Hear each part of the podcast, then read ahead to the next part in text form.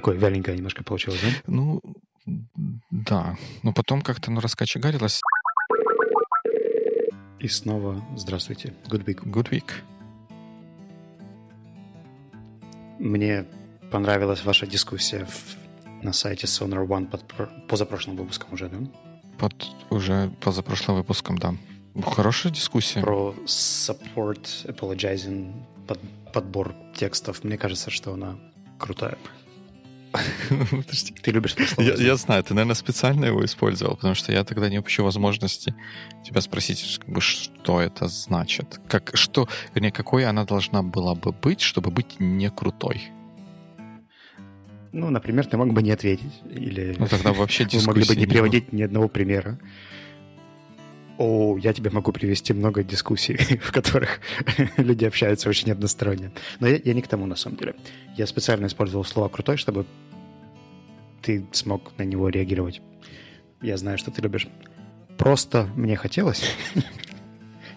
I just wanted to say. Мне кажется, я уже нащупал какие-то твои триггеры или слова, на которые ты на, на которых я что?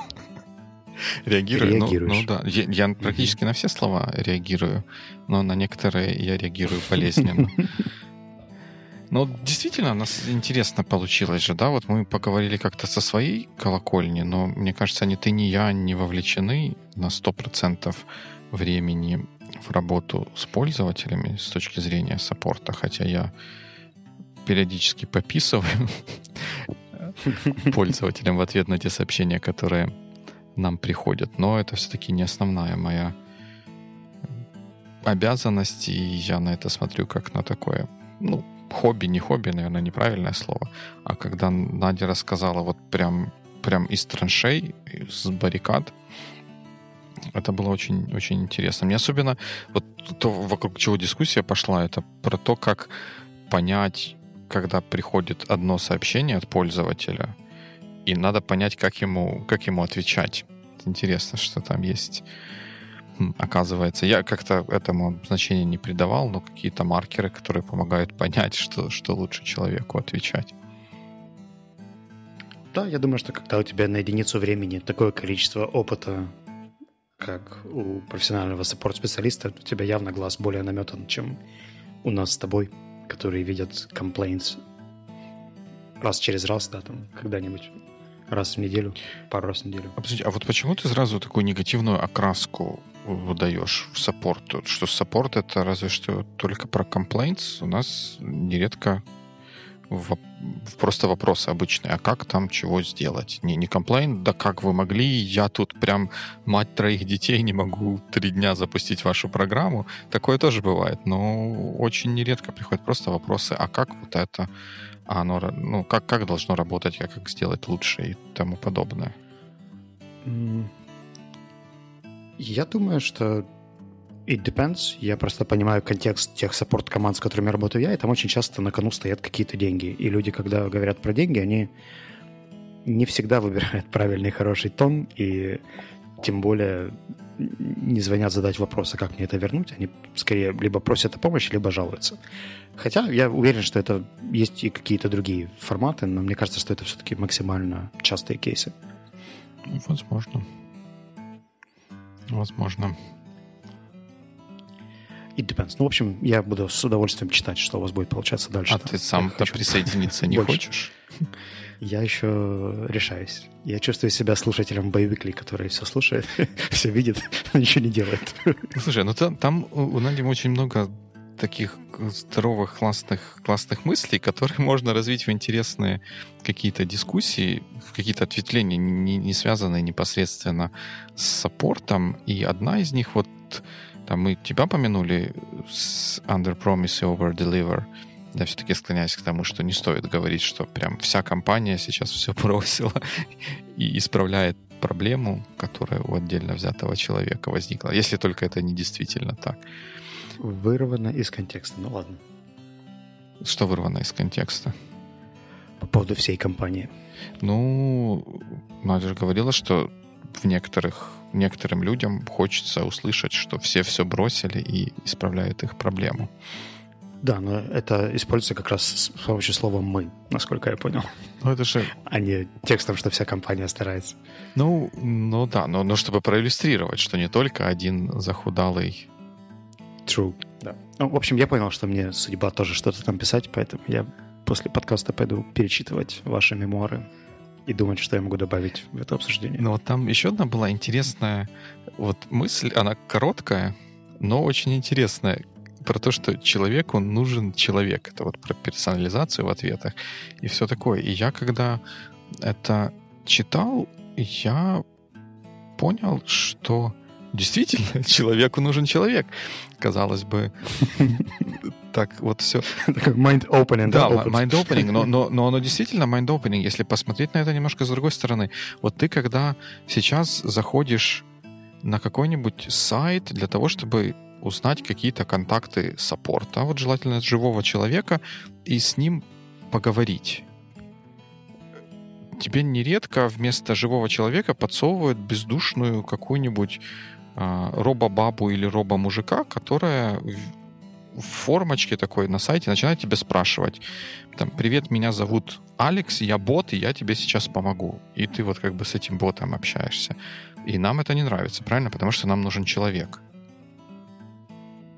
Ну, это предположение. Это, возможно, кому-то не нравится. Окей, ну хорошо, мы не будем говорить про всех. Тебе это нормально?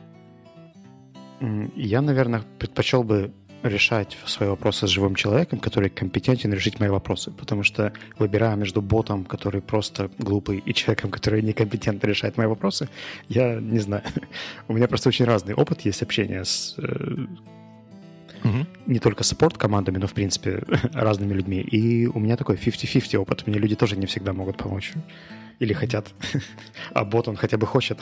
Он не может, но старается. Ну, ну да, то есть мы, мы от человека мы ожидаем хоть, хоть какой-то, но flexibility, что он не просто по заученным фразам нам что-то будет говорить, а что хоть он хотя бы сможет переключиться между разными скриптами, если вдруг это будет необходимо. И я вот тут подумал, что как бы проблема, когда мы общаемся в, с ботами, не в том, что они боты, а в том, что они пытаются быть людьми вместо того, чтобы натурально быть ботами. Ведь если я пишу такому роботу, вот как, с чего начинается общение с саппортом?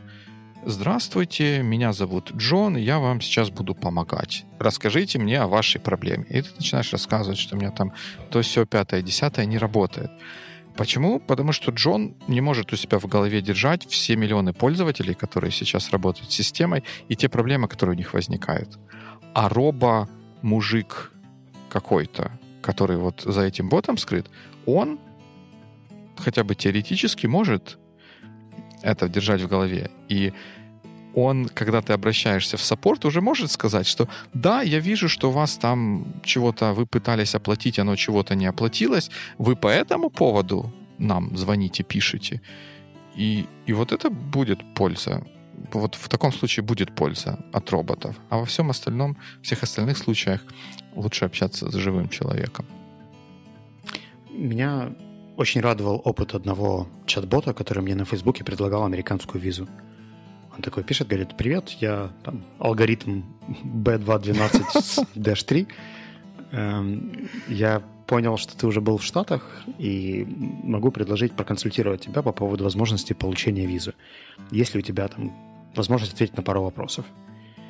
Ну, поскольку эта тема интересная, я ответил «да». Он прислал мне вопросы, я на них покликал, он их проанализировал и дал мне вероятность 96%, что я получу э, следующую визу, продленную еще раз. И дальше предложил свои услуги по оформлению документов. Удивительно. Это было очень круто, я очень рад. подожди, давай, э, а сколько бы ты заплатил за такого бота? Ну вот за, за, за вот ту услугу, которую ты от него получил. Я... Ну, это была такая разовая консультация, я так понимаю, что она бесплатная, а за оформление они просили 43 доллара. Oh God. Ну, это же развод населения на, на ровном месте. Ну, благо я не подавался, но зато я теперь знаю, что у меня есть отличная высокая вероятность получения. Я по тебе... Там даже был прописан алгоритм. Ты хочешь меня расстроить? Не надо. Я буду верить, что у меня Там высокая алгоритма нету. Ты скачиваешь форму DS-140, заполняешь и отправляешь вместе с паспортом по почте. Через 10 дней получаешь новую визу. Какой алгоритм? Какой бот? Какие 43 доллара? Подожди. Так, подожди, подожди, подожди. Это я что, сейчас вот все, всю, всю консультацию выдал?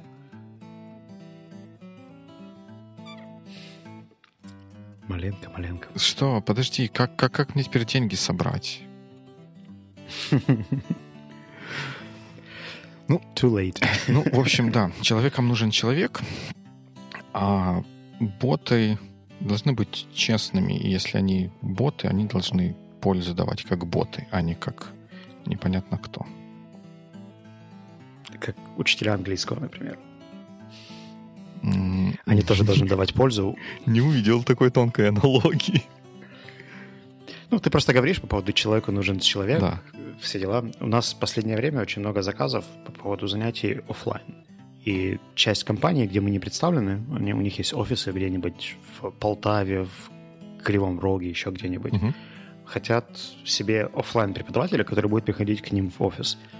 И онлайн-варианты их не устраивают. Что само по себе достаточно странно, поскольку они в основном общаются все онлайн, но английский хотят учить face-to-face. И вообще в последнее время столько запросов приходит, и все такие одинаковые. Окей, Ну, это же хорошо, значит, на- народ хочет образовываться, открывать окно, так сказать, в мир и все такое. Ты знаешь, у меня есть сомнения по поводу «хорошо». Потому что, знаешь, у меня какая-то такая... Такое ощущение есть, что очень многие английским прикрывают какие-то другие свои потребности или желания и используют английский как excuse, чтобы там кого-то повысить, не повысить, взять на работу, не взять на работу, сказать, что ты хороший разработчик или плохой разработчик. Но когда мне приходят запросы, я спрашиваю, окей, а зачем вам это нужно? То есть две такие большие категории. Те, которые, честно говорят, это просто развлекалочка и бенефит для разработчиков, потому что везде так модно. Мгм. И те, кто пытаются решать какие-то вопросы или проблемы там, в команде, в коммуникации в ком- и так далее. То есть те, у кого это как-то связано с процессом. И вот у кого это связано с процессом, на английский списывает вообще все. Вот представь себе весь scope soft skills, который только можешь, и во всем виноват плохой английский. То есть разработчики грубые, потому что у них плохой английский. Э, Разработчики не умеют объяснять свои проблемы, потому что у них плохой английский. Э, Разработчики пишут там грубые, строгие письма, потому что у них плохой английский. М. Слушай, я уже прям, прям чую, чую запах денег. Это же просто золотое дно, а не стартап. Сделать бота, который будет консультировать команды по поводу того, почему у них проблемы с разработчиками. Задаешь три вопроса и ответ, потому что плохой английский. Я думаю, что этот стартап провальный, потому что у людей уже ответ есть. Им будет неинтересно. Нет, так а так им как бы с бумагой дадут, эм, в смысле, сертификат, что да, плохой английский. Хорошо, я, я не, не претендую на роялти от этого проекта. Окей. И даже участвовать в нем не хочу, потому Мгм. что мне кажется, что стратегически это все равно проигрышная стратегия. Окей. Стратегически проигрышная стратегия. Молодец, хорошо сказал. А, Точно. в долгосрочной перспективе это очень проигрышный подход, потому что ну, не поможет здесь английский. И все. А почему? А Пора если закрывать они- компанию и расходиться. Ну, если они грубые, так потому что их кто-то научил учиться на английских фильмах, а в английских фильмах часто не выбирают выражения. И они, думая, что научились английскому, такими же выражениями общаются с заказчиком. Вот они грубые, потому что английского не знают. Потому что плохой английский. Ам, у меня такой всегда небольшой индикатор, вопрос, а вы, если по-русски попросите его написать про проблему или про что-то, это будет Мгм. вежливо, красиво и развернуто? И что тебе И говорит? как ты мы, думаешь, не, какой обычный э, ответ? обычно говорят, мы не просили. Нам нужно на английском. Просто мы пару раз в качестве эксперимента брали и делали email ревью по одному какому-нибудь среднему человеку и смотрели, как он пишет на английском и на русском. И, о боже, как ты думаешь? Да, конечно же, э, они все короткие и грубые. Просто внутри команды все такие, и всем это окей. И для них это нормально. А для общения с заказчиком нужен другой стиль. А Другого стиля они ни на каком языке не знают и не любят. И не умеют делать. Вот и все. Поэтому не в языке. Без того, да. И... и поэтому я не люблю браться за такие заказы, потому что потом очень сложно попасть в ожидания заказчика и показать результат, который нам всем будет нравиться. Ну, если же ты же с ними сделаешь предпродажную подготовку, поймешь, что им нужно, и продашь в три раза дороже, чем английский курс по soft skills или чем-нибудь таким. Ты знаешь, это было бы, наверное, валидно, если бы у людей было ощущение, что они могли где-то неправильно оценить причину проблемы. Но очень часто люди ищут, ну, как бы, смотри, как, как происходит, кто ко мне приходит обычно? Это либо HR, либо Learning and Development какой-нибудь менеджер, которому delivery director дал разнарядку подтянуть английский команд. И для того, чтобы им как бы скорректировать заказ, да, или понять, там, пойти поспрашивать, в чем же проблема, им нужно вернуться к delivery директору, который, скорее всего, явно знает, что проблема только в английском. Видимо, тоже из-за из-за желания найти какой-то silver bullet, которая очень быстро вылечит и решит все проблемы. И это грустно. Ну, это немножко похоже на подход искать э, потерянную вещь только под фонарями. Потому что, ну вот как бы английский, он понятный, да, его можно дать человеку тест на 80 пунктов, посчитать процент пунктов, которые он ответил неправильно, и увидеть, что у Васи 70 пунктов, у Пети 20 пунктов, Петя или Вася во сколько? В три с половиной раза лучше, чем, чем Петя. И, и, и так далее. А вот все остальное, что ты говоришь, там, вежливость, еще что-то, померять вот таким вот способом невозможно. Ну, вернее, как? Возможно, но это требует такой вот кропотливой работы, в первую очередь, как, как мне кажется, э, непосредственного руководителя тех людей, с которыми такие приключения случаются. И вот мой опыт как раз говорит о том, что непосредственные руководители очень редко чем-то таким озабачиваются и просто говорят, что там... Это настоящее слово, да? Что-что? Озаба... Озабачиваются. А почему оно... Я же его сказал. Почему оно не настоящее? Alright. Ну, подожди, как оно слово, если бы я сказал а, а, авада кедавра, это настоящее слово или нет? Я согласен с тобой, что руководители очень часто не хотят системно подходить к этому вопросу. И я, в принципе, даже понимаю, почему. Но я, у меня есть как бы пример мой личный, как бы я, например, в этом деле к своему обучению подходил. Или, может быть, к обучению своего друга. Давай представим, что у меня есть такой немецкий на уровне Ich habe Deutsche für zwei Jahre. Это pre-intermediate с жутким акцентом. И у меня есть еще друг, который intermediate, э, тоже немецкий учит. И вот нам нужно подготовиться к переговорам, например. Э, я бы подходил к этому каким образом? К черту грамматические упражнения, тесты, ревью словарика и так далее. Нам нужна конкретная функция языка. Это умение вести переговоры. Что оно в себя включает? Делаем mind map. Это умение провести презентацию, умение ответить на вопросы, умение, там, возможно, проработать какие-то возражения. И 100% моего внимания будет уделено именно этой теме. То есть я буду тренировать свой pitch, я буду прописывать все возможные вопросы, которые только мне могут прийти в голову, а потом еще спрошу у других людей, и тоже их пропишу, и пропишу ответы, и буду их очень долго там, учить, повторять. И точно так же сделаю с возражениями. Uh, то есть я буду учить не немецкий, по сути. я буду готовить кейс. И даже моего преинтермедиата, мне кажется, в течение там, трех-четырех недель интенсивной подготовки хватит, чтобы провести какие-нибудь сносные переговоры. И я не буду страдать перфекционизмом, потому что у меня там не хватает грамматики, а вдруг я чего-то не пойму э, и так далее. Мне кажется, что когда люди фокусируются на решении проблемы, а не том, какой должен быть английский или немецкий или еще какой-нибудь другой язык, то все становится как-то намного более осязаемее, понятнее, и нам не нужны курсы на два года, чтобы все у нас в команде были advanced. Зачем вам advanced? Ради чего?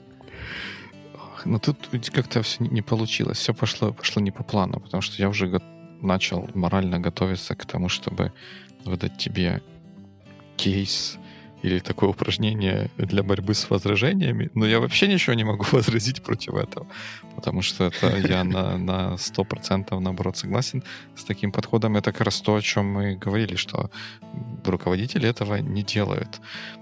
Нужно брать вот есть человек, про которого мы, условно говоря, думаем, что у него плохой английский. Почему мы думаем, у него, что у него плохой английский? Потому что он тут вот сделал как-то неправильно, тут еще что-то, тут еще что-то. Нам что нужно? Чтобы он там, там и там делал правильно. Значит, мы берем ему и рассказываем, как, как делать правильно. И, и учим его делать правильно в таких ситуациях и в похожих ситуациях. Если он в, в аналогичных ситуациях снова повтор... делает неправильно просто потому, что он не может на уровне английского сформулировать слова, поставить в связанную грамматическую конструкцию, таки да, там проблема в английском. Во всех остальных случаях это проблема около английского. И надо в первую очередь решать ну, как бы конкретный какой-то случай, а не готовиться ко всему.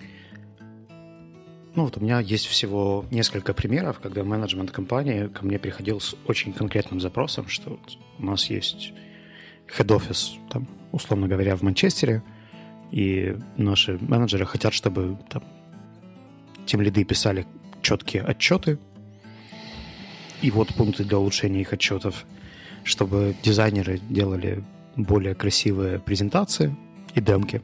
Поэтому им нужен pitching and public speaking – и чтобы HR могли проводить собеседование и, объясня... и описывать кандидатов лучше. И ты знаешь, мне так понравился этот курс. Он был такой предметный и полезный. И ребята, которые учились, тоже почувствовали, что они не просто там поговорили про тающие ледники на английском, да, или какие-то еще отстраненные темы, там, про ну, traveling в Берлине. Да, решение конкретных прикладных задач. Мне не очень понятно, почему это должно делаться внешними людьми, но хоть так. Я думаю, что это вопрос времени и понимания инструментов, как этому научить, да, потому что ты, конечно, мог бы, наверное, сам ревьюить каждый отчет и объяснять, что... Подожди, это работа менеджера, тех люд... того менеджера, чьи люди делают эти отчеты. Он их mm-hmm. должен ревьюить перед тем, как они отправляются какому-то клиенту. Ну, а потом он видит, что у него, например, в отчетах есть беда с uh, sentence structure, и он будет садиться и объяснять, как ему поменять структуру английских предложений, или попросит пообщаться с репетитором по теме sentence structure в течение пары недель. Ну, надо было бы... Ну, я бы начинал с того, чтобы он сам сказал... Ну, он видит что, что не так? Он дает фидбэк. Я думаю, что вот просто не, самый не. Смотри, не, не все могут вербализировать, в чем конкретно проблема. Они видят, что это топорный, плохо написанный имейл, но не хватает системности или понимания того, какие элементы здесь топорные. И все говорят, ну, как бы, плохой английский. Э, а разложить это на подпункты, на то, что у тебя там организация текста хромает, да, про синтаксис и пунктуацию ты вообще не слышал слово орфография для тебя ничего не значит. Ну так ты тому человеку а чтобы говоришь, чтобы он это, это делал. Как это? Ну что это за менеджер такой, который как собака понимает, а сказать не может, что, что ему нужно от подчиненных? Я вот этого не понимаю. Подожди, где эта компания? Давай продадим ей курсы по менеджменту. Слушай, у тебя какой-то сегодня sales проснулся, да. который хочет всем что-то продать. Так мы, по-моему, с этого как-то начали, нет? А, мы с support а и денег начали мы остаемся в том же ключе. Я понял.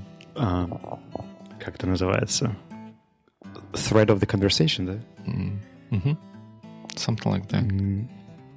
Вот. Ну, в общем, мне кажется, что второй момент, который очень важен, это то, как компания это потом меряет. Потому что очень часто компания такая стартанула курсы, нашла преподавателя, который всем нравится, или тренера, или еще кого-то.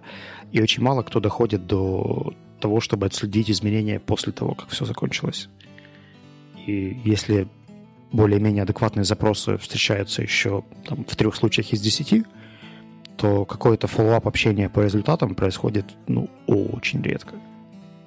Это буквально единицы компаний, которые готовы работать потом, фоллоуапом, чтобы отследить, как это все интегрировалось, какие возникли сложности при внедрении. Ну, может, они, может, они как... внутри это делают, и просто вам не рассказывают. Ну, возможно, но тогда у них какой-то очень странный подход, потому что мы интересуемся вполне регулярно ага. у многих okay. компаний, с которыми работали. И они говорят обратное, что там типа, да нет, все довольны, мы, мы не проверяли. А, ну, та, ну да, ну да, ну это же ты, ты, тут прям в точку. Мне кажется, я нередко слышу этот критерий эм, успешности тренинга или чего-нибудь еще такого. Все довольны. Окей. И что? Давайте всем по 100 долларов раздадим, все тоже будут довольны. У нас недавно был очень крутой эксперимент. Э, Леша Коваленко проводил в Днепре в компании.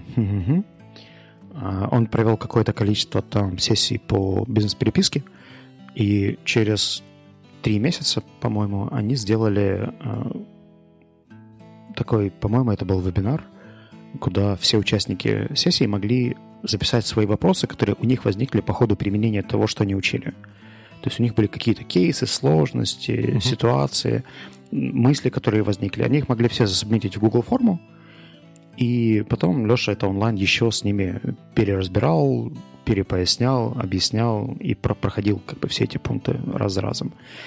Это было онлайн, потому что очень много было удаленных ребят, но мне кажется, что формат Q&A, он мог бы быть и face-to-face, то есть когда спустя какое-то время после того, как мы начали что-то пробовать, мы встречаемся, чтобы сделать ретроспективу всего, что произошло, и, может быть, наметить какие-то дальнейшие шаги о том, как это еще можно адаптировать, улучшить и внедрять дальше.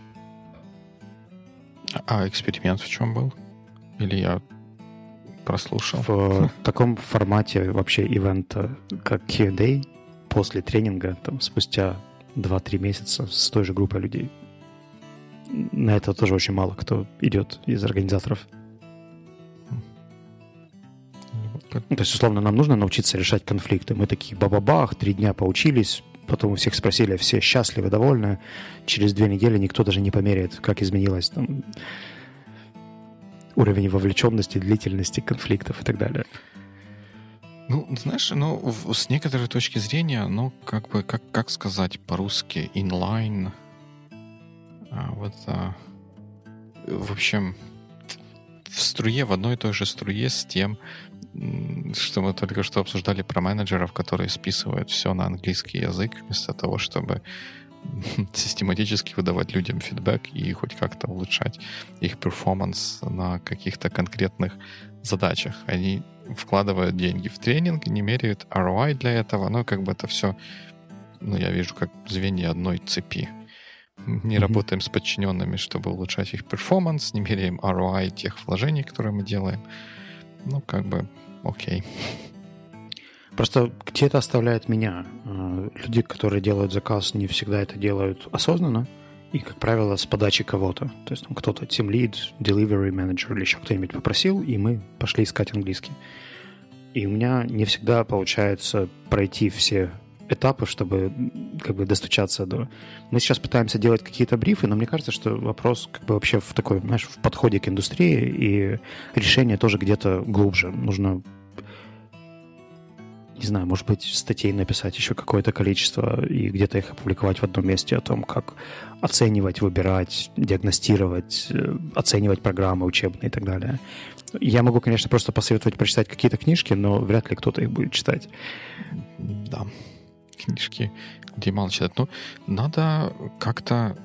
Знаешь, вот английский, понятная история. Курсы английского все знают, что это такое, и примерно чего можно ожидать. И а вот что-то другое, уже вот эти soft skills какие-то непонятные, еще что-то такое, не все знают, как оно называется, не у всех на слуху какие-то курсы, которые могут это исправить, поэтому они пытаются свести задачу какой-то понятной, ну, искать, грубо говоря, под, под фонарем. Я вот недавно, то есть вчера, заходил к себе в подъезд домой, и у нас на двери висит э, такая доска объявлений. Она вся обклеена объявлениями, при этом сверху на ней написана доска объявлений.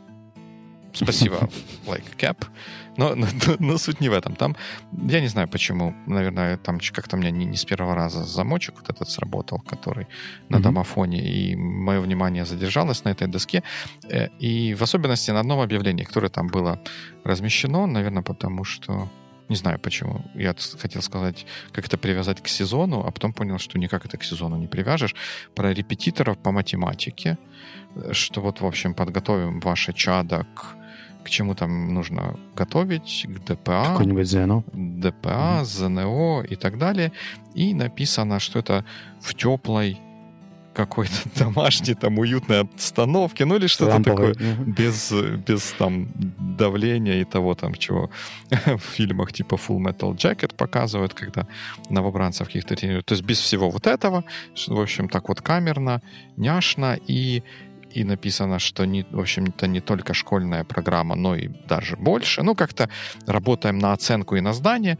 И я вот думаю, что ну вот, не, ну вот все же такое одинаковое напишут, и у всех будет одинаковое представление о том, что ну, как бы, что можно получить от репетитора, а что нельзя получить от репетитора. Я пока ехал в лифте, я понял, какое бы я написал объявление, если бы я был этим репетитором. Я бы там написал, что вы родитель девятиклассника, ваш ребенок должен уметь решить вот эту задачу за 10 минут. Дыщ задача. Если он не решил, позвоните по этому номеру, и он будет решать такие задачи, и не только, и не за 10 минут. И все ты как бы... Слушай, в тебе проснулся маркет... маркетинг-консультант сейчас. Ты уже третий стартап-идею. Да, не, ну это, это просто... Вебинар для репетиторов вперед. В смысле, мне кажется, что вот, вот тут в том, в том, э, что ты говоришь, вот что-то что похожее есть. Люди не могут артикулировать свою потребность и свою, свою проблему. Они же, когда к врачу приходят, они не говорят, что у меня там такое-то заболевание, выпишите mm-hmm. мне оксаметофилипасон какой-то. Они говорят, у меня ножка болит там или что-то еще такое. Mm-hmm. И ты начинаешь с ними э, как-то, как-то работать. И тут, э, мне кажется, нужно по какому-то такому пути идти, чтобы они, а, поняли свое ну, заблуждение насчет английского, и, б, увидели свет истины в том, чтобы софт-скиллы развивать вместо того, чтобы все на английский валить.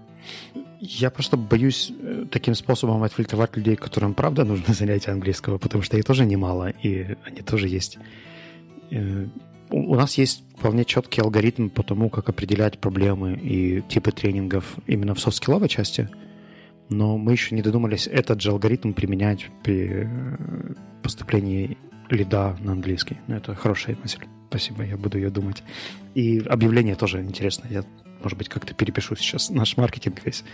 Сейчас минут за 15 и посмотрим, что получится. Ну, может быть, да. Попросите вашего... Или как, как вот это есть же такая технология, как тайный покупатель, или как это называется? Да-да-да, Secret Shopper. Да, когда ты засылают человека, и он там чего-то проверяет. Скажите, ну, давайте мы вашим нам девелоперам или вот зашлите вашим девелоперам вот такую беду. Как они на нее ответят? Ну, как, как какую-то такую вот ситуацию создать, чтобы наглядно продемонстрировать те недостатки софт-скилловые или какие они там были. Мысль хорошая, пойду ее думать, наверное.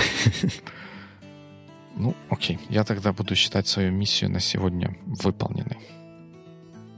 Да. А всем, кто нас слышит, я скажу, что не в английском дело, поэтому учитесь системней. Да, но если хочется бессистемности, ты же должен сказать, что уже через неделю ну, это сложно, да, в зависимости от того, когда этот выпуск выйдет в эфир. Но 10, 10 ноября. 10 ноября. Угу. Будет 3 p.m. И это как минимум English Speaking Practice — а как максимум у нас уже есть два подтвержденных спикера, которые не из Украины. И они не совсем спикеры, но они будут людьми из других культур, которыми можно будет пообщаться и посмотреть, как им живется у нас. Может быть, даже повзаимодействовать с ними. Потому что тема будет cross-cultural communication, и каждый будет разбирать и свои кейсы, поэтому если у вас еще нет билета на 3PM, вам он срочно нужен вот сейчас. Обязательно, да.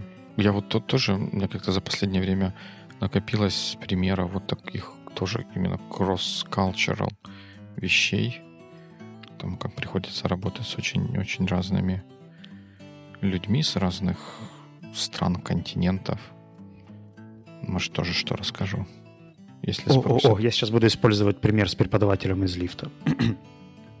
Вы или ваша команда должны общаться с людьми из других стран, и это не всегда выходит гладко, хорошо, удобно и комфортно для всех участников. Тогда вам нужно потянуть cross-cultural communication. Не-не-не, там Если вы не знаете, а как надо, надо конкретнее, надо конкретнее что-то. А, А, Германия, Не-не-не, арабские нет, страны, нет, нет, США никто не или что? знает, кто про, про Германию или арабские А страны. что? А там вы видели, что ваши девелоперы пишут там чего-то такое.